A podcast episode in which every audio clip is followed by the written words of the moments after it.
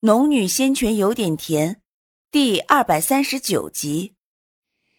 而这一月来，他无心修行，整日都在思索这些事情。他没有告诉任何一人，不想让他们担心。月华正浓，漫天的星斗闪闪烁烁。他抱着双腿，静坐在榕树下的那块大石上，仰望着星空。出来吧。苏玲看着看着，突然低下头来，看向左方的拱门处。不多时，钟玉的身影才缓缓走了出来，待走到苏玲面前三尺处的地方，才停下脚步。你在那里站了半晌，要做什么？苏玲微微抬头看了他一眼，便又把目光转向那明亮的圆盘。小姐又在想什么？钟玉不答，反问。苏玲眨了眨眼，再次把目光落到钟玉身上。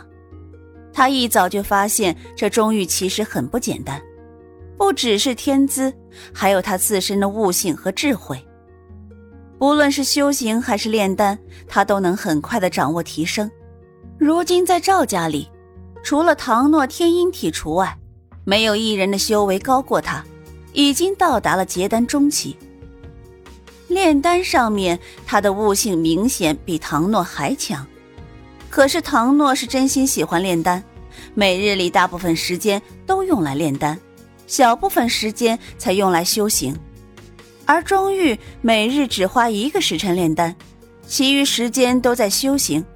可即便这样，他在炼丹上的进步也没有比唐诺低太多。哦，竟然让你察觉到了，你不妨猜猜。究竟是什么事？他歪着头，用手撑着下颚，看向钟玉。其实与钟玉聊了几句，他的心已经没有刚才那么烦躁了。莫非是那些界外修士？真是一语中的。苏玲叹了口气，打趣的笑道：“钟大哥，我真的很怀疑当年你为什么会同意来我家的。以你这样的资质。”完全可以在任何门派成为核心弟子的。钟玉面色微微一变。钟玉只知道是小姐帮了我们兄妹二人，不过是举手之劳而已。要知道，只要你肯开口，那些宗门也完全可以帮助到你们的呀。钟玉听到这里，只是点了点头。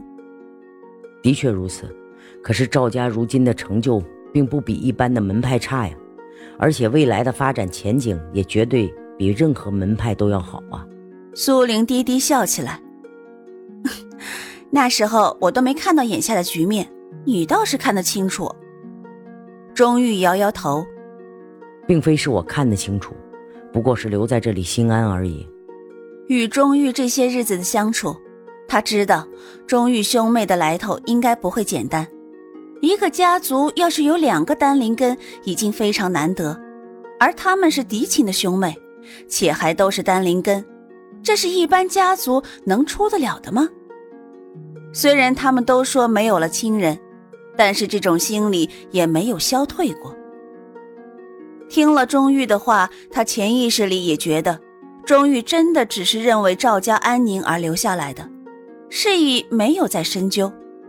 而是转过头仰视明月，低声说道：“钟大哥，你说我们这些凡尘修士修炼到极致会是什么样的？”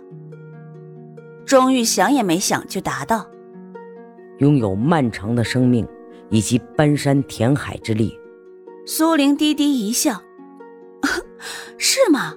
可是这些我们现在已经有了呀。”在他看来。一千年已经非常漫长，整日整夜的修炼，没有生活，那么长的岁月又有何用？钟玉听了他的话，微微一呆，半晌方才答道：“千年的确已经很长，可是谁人不想拥有更长的生命？嗯，拥有更长的生命，然后在漫长的生命里等死吗？也许是今夜月色太浓。”让他产生了许许多多的想法。生命越长，我们想做的事情才能一一去尝试。钟玉继续表达着自己的想法。苏玲这次只是点了点头，没有再立即作答。安静的院子里，只有微风吹过榕树叶发出的沙沙声，十分动听。或许你说的是对的。他的声音在寂静的夜里轻轻的。钟玉站在他身旁，看着他精致的侧脸，目光一点点的变深。正欲说话，却见苏玲的面色陡然一变。此时，漆黑浓郁的夜色好似蔓延过来，把那漫天的星斗、硕大明亮的圆盘都笼罩在其中，只余下一阵令人心悸的静谧。钟玉也顺着他的目光看到了那浓重的黑铺天盖地而来。苏玲倏的一下从地上站起来，仰望着头顶，心底有种强烈的不安。就在此时。天地间都被这种黑暗给覆盖，他和钟玉相邻而战，却看不清对方的模样。噼啪一声惊雷响彻天际，陡然间，那漆黑的天幕好似被人用力扯开了一道口子，露出些许白光。而在那白光出现的刹那，他陡然感受到那消失隐匿了近一个月的界外修士的气息，就在那白光之下。他片刻不停留，拔地而起，召唤了一声在后院里打盹的小红。小红听到苏玲的声音，瞌睡陡然消失，唰的张开双翅，朝着前院飞来，盘旋在屋顶之上。苏玲微微一跃身，便站在了小红背上，转头对钟玉道：“钟大哥，你留在这里等我回来。”因为时间紧迫，他来不及跟钟玉多说。便乘坐在小红背后翱翔而去。钟玉看着他的身影消失在漆黑的天际，他的双眸染上一层墨色，然后捏紧了双手。不多时，身后传来一声叹息。钟玉头也不回：“你来多久了？”在他后面的正是钟灵。钟灵一脸愁苦的盯着自己的大哥：“哥哥，你喜欢上他了？”钟玉抿着嘴，不否认也不承认。良久后，他才轻轻摇了摇头。现在的我，还没有资格站在他身边。苏玲的速度极快，几乎就在那些界外修士降临天际那道白色的口子时便到达了。遮天伞他无法控制，因为这是洛风祭炼过的。但奇怪的是，只要他一动手。遮天伞便自动的护在他身周，虽然不能主动攻击，却能在最大程度上保证他的安全。他握着魂蝶，在那些界外修士见到他的刹那，魂蝶闪动翅膀，翩翩飞舞，每扇动一下，便有无数星点落下，令所有人的动作都放缓下来。他趁机朝着那些界外修士靠近。想从紫玉那里救回洛风。洛风此时目光如同一个黑洞，根本看不到任何情绪，更加不认识苏玲。他一点点的临近洛风所在的位置，看到洛风冰冷的面孔、陌生的眼神，心口仿佛被什么东西刺了一下，不太疼，却十分不舒服。青木，我们先走。黑曜一眼便看到了急速靠近的苏玲，转头对青木等人说道。说完，便拿出巨灵波，对准了魂蝶。两相抵消之下，苏玲眼睁睁地看着青木、紫韵等人带着洛风朝那裂缝快速掠去。很快，他就明白了，这条裂缝是通往界外的道路，而他不知道这些界外修士出于什么原因。这时候竟然不再打他身上神器的主意，而是选择离开这里。